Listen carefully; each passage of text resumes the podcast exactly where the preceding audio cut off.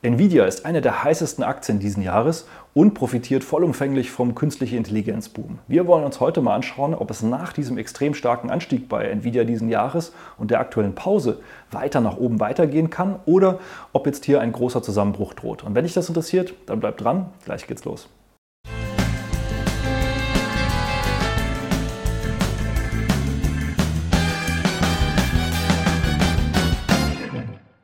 Hallo und herzlich willkommen auf meinem Kanal. Mein Name ist Maximilian Gamperling und wir sprechen heute mal über die Aktie von Nvidia. Das Ganze ist kein typisches Aktienanalyse-Video und auch kein Update-Video zu Nvidia, auch wenn natürlich wir uns anschauen, wie es um die Aktie aktuell steht. Aber es geht tatsächlich mir auch so ein bisschen darum, wie kann es denn allgemein weiterlaufen, nachdem eine Aktie dermaßen stark gestiegen ist wie Nvidia diesen Jahres ist das dann zwangsläufig etwas, wo man sich Sorgen machen muss, dass etwas zusammenbricht? Oder kann das tatsächlich einfach so ungebremst weitergehen? Und das ist eine Logik, die kann man tatsächlich auf jede Situation übertragen, die ähnlich ist zu der von Nvidia. Und dementsprechend will ich da heute einfach mal drüber sprechen und in dem Zuge auch natürlich ein Update geben dazu, wie sich Nvidia aktuell äh, darstellt und ob das jetzt weiter nach oben oder unten gehen kann.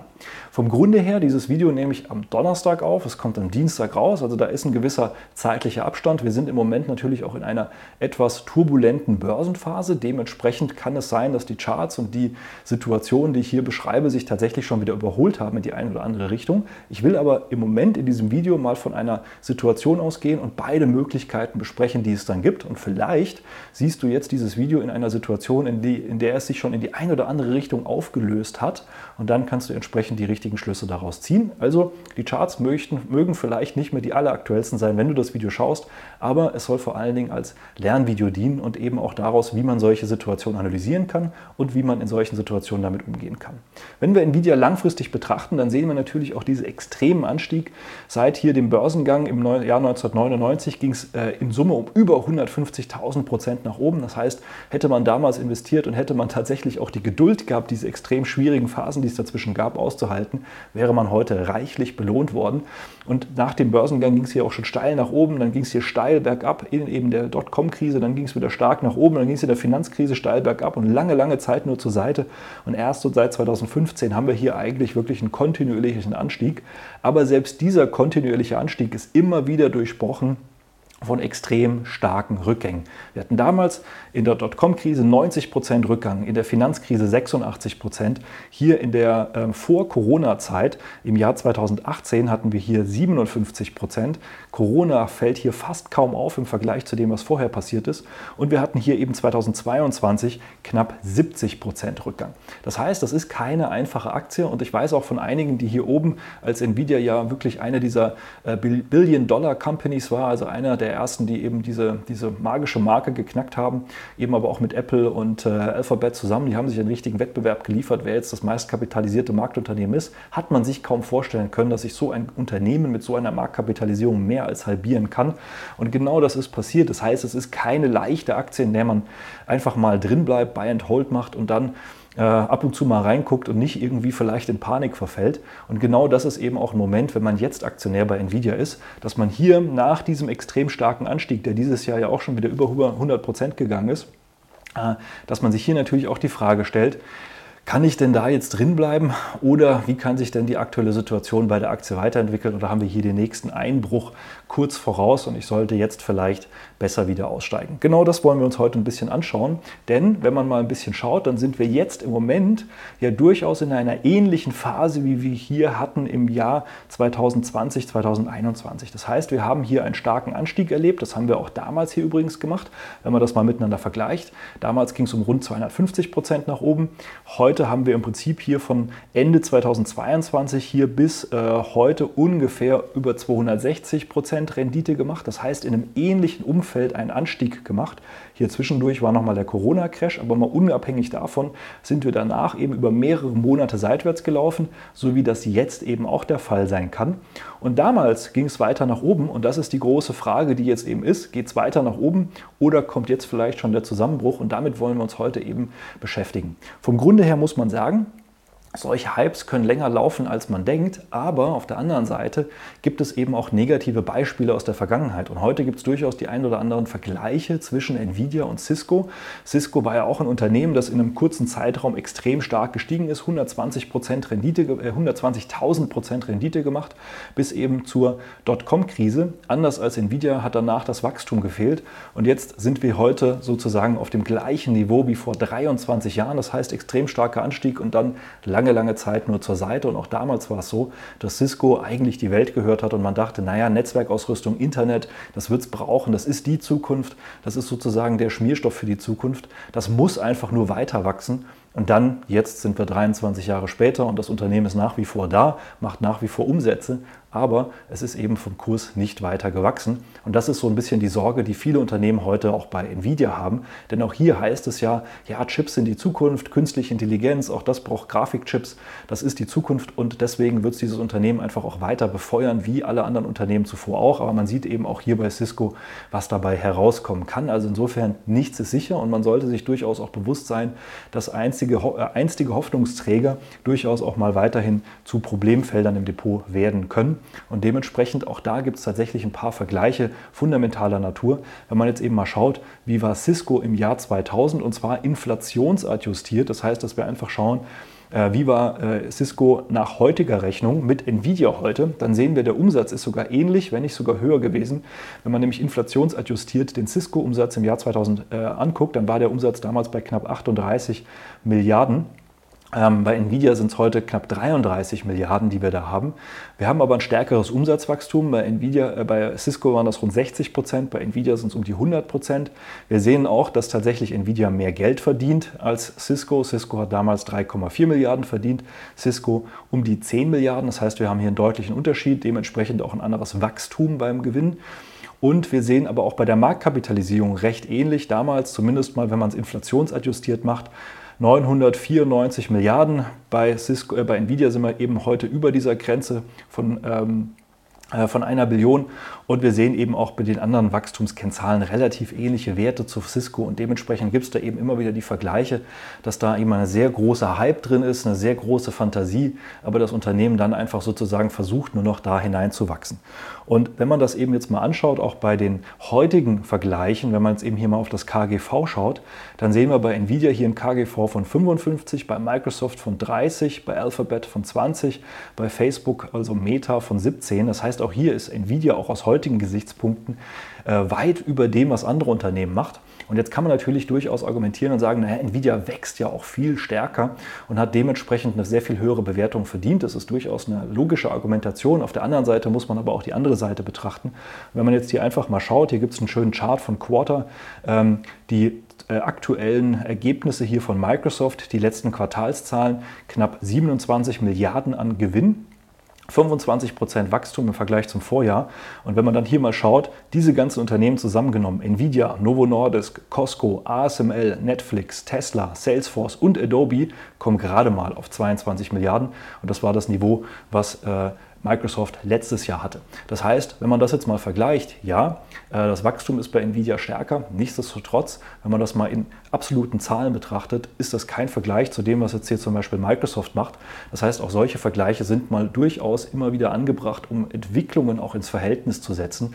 Also ja, Nvidia wächst unheimlich stark, ist in unheimlichen Wachstumsmarkt, aber ich glaube, man muss auch dazu gestehen, es ist ein extremer Hype, der ja bei Nvidia mitschwingt und Hypes haben natürlich auch irgendwo die Angewohnheit, auch mal wieder auszuflachen, wenn man merkt, dass es sich nicht ganz so schnell materialisiert, wie man gehofft hat.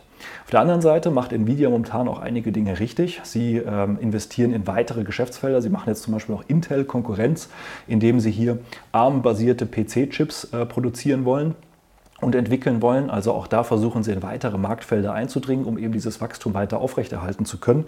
Auf der anderen Seite haben sie natürlich auch wieder Druck auf der politischen Seite. Ähm, und das ist auch immer wieder ein gewisses Überraschungsrisiko, was ist, dass eben die amerikanische Regierung China von Nvidia-Chips abschneiden will und damit natürlich auch ein gewisses Wachstumsrisiko da ist, wenn eben einer der Märkte wegfällt oder eben deutlich geringer wird. Das heißt, wir haben hier ein extremes Spannungsfeld, was wir bei Nvidia sehen, ein bisheriges Wachstum, ein bisher, ein bisher sehr starker Hype durch das Thema Künstliche künstliche Intelligenz, neue Bereiche, die Nvidia dazu nimmt, aber man darf eben auch nicht die problematischen Bereiche unter den Teppich kehren, zum Beispiel eben auch, dass es hier äh, Wachstumsschwächen gibt und dass es eben auch Wachstumsprobleme geben kann durch das Thema China, durch das Thema ähm, Osten, aber eben auch dadurch, dass vielleicht das ein oder andere nicht ganz so schnell sich materialisiert, wie man denkt. Und wie so oft bei solchen Firmen kann es dann eben dazu kommen, dass auch Gerüchte aufkommen. Bisher noch keine bestätigten äh, Berichterstattungen, aber eben zum Beispiel Gerüchte. Auf Twitter gab es jetzt hier durchaus ähm, erste Berichte darüber, dass Nvidia vielleicht ein Betrugsfall sein könnte. Jetzt kann man natürlich spekulieren, ist Nvidia das nächste Wirecard und bricht genauso zusammen. Da muss man ein großes Fragezeichen dran hängen. Solche Gerüchte haben meistens kurze Beine, aber meistens ist da ja, wo Rauch ist, auch Feuer. Also insofern kommen Gerüchte nicht von, un, äh, von ungefähr. Wir haben hier von ähm, von mehreren Leuten auf Twitter dann eben Analysen gehabt, dass hier zum Beispiel der Kunde CoreWave äh, für 2,3 Milliarden Nvidia-Chips gekauft hat. Wiederum ist aber eben äh, das finanziert durch BlackRock und auf der anderen Seite muss man aber auch sagen, dass CoreWave eben auch mit Nvidia verbandelt ist und ähm, dass da irgendwie ein Zusammenhang besteht und dass es dadurch durchaus die Frage gibt, ob Nvidia dann nicht über äh, dubiose Wege einen eigenen Kunden geschaffen hat, der große Nvidia-Bestellungen heraufbeschworen hat. Und das ist, falls es sich bestätigen würde, natürlich natürlich ein gewisses Risiko. Für gewöhnlich, wenn es solche ernsthaften Gedanken und Sorgen gibt, dann sieht man das auch im Kurs, dass der Kurs einbricht. Bisher ist das nicht der Fall. Es gab ja auch schon Gerüchte, zum Beispiel bei anderen Unternehmen, äh, zum Beispiel bei Broadcom, dass sowohl Google als auch Apple von äh, Broadcom tatsächlich abrücken würden als Zulieferer. Das hat dem Kurs auch nicht geschadet und am Schluss haben sich diese Gerüchte auch in Wohlgefallen aufgelöst. Aber Bilanzbetrug ist nun mal noch ein ganz anderes Thema. Insofern ist das durchaus etwas, was auch als Risiko noch so ein bisschen mitschwingt, falls sich diese Gerüchte auf bisher nur im Social Media Bereich tatsächlich verdichten würden. Also insofern, das ist auch durchaus ein Risiko, was da noch im Raum schwebt. Schaut man mal aber auf die reine fundamentale Entwicklung, wenn man zumindest der Bilanz und den Gewinnen und Verlusten soweit glaubt, dann sieht man hier eine tolle Umsatzentwicklung, auch bei tollen Margen. Der Umsatz ist ja extrem stark gestiegen, die Margen sind ebenfalls stark gestiegen, operative Marge 33 Prozent, Nettomarge 32 Prozent, auch ein schönes Wachstum. Die Analysten gehen vehement von weiterem Wachstum aus. Und das Ganze sehen wir auch beim Gewinn und bei den Cashflows. Also auch hier sind weitere Anstiege erwartet. Man muss aber eben auch wie immer bei den Analystenprognosen extrem aufpassen. Die folgen dem Mainstream. Das heißt, wenn einfach die allgemeine Erwartung ist, Nvidia wird einfach wachsen wie na was, dann äh, gehen auch die Analysten davon aus.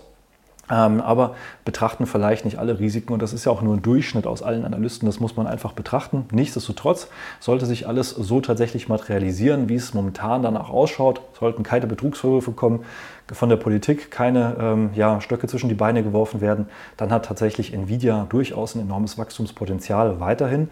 Aber man muss natürlich auch einfach aufpassen, die ganzen Risiken, die es da gibt, nicht übersehen und überbewerten. Schauen wir uns mal den Chart an, was der uns heute sagt. Und das Interessante am Chart ist ja durchaus diese lange Seitwärtsphase, aus der wir dann nach oben ausgebrochen sind im Jahr 2015. Seitdem befinden wir uns in einem super Aufwärtstrend.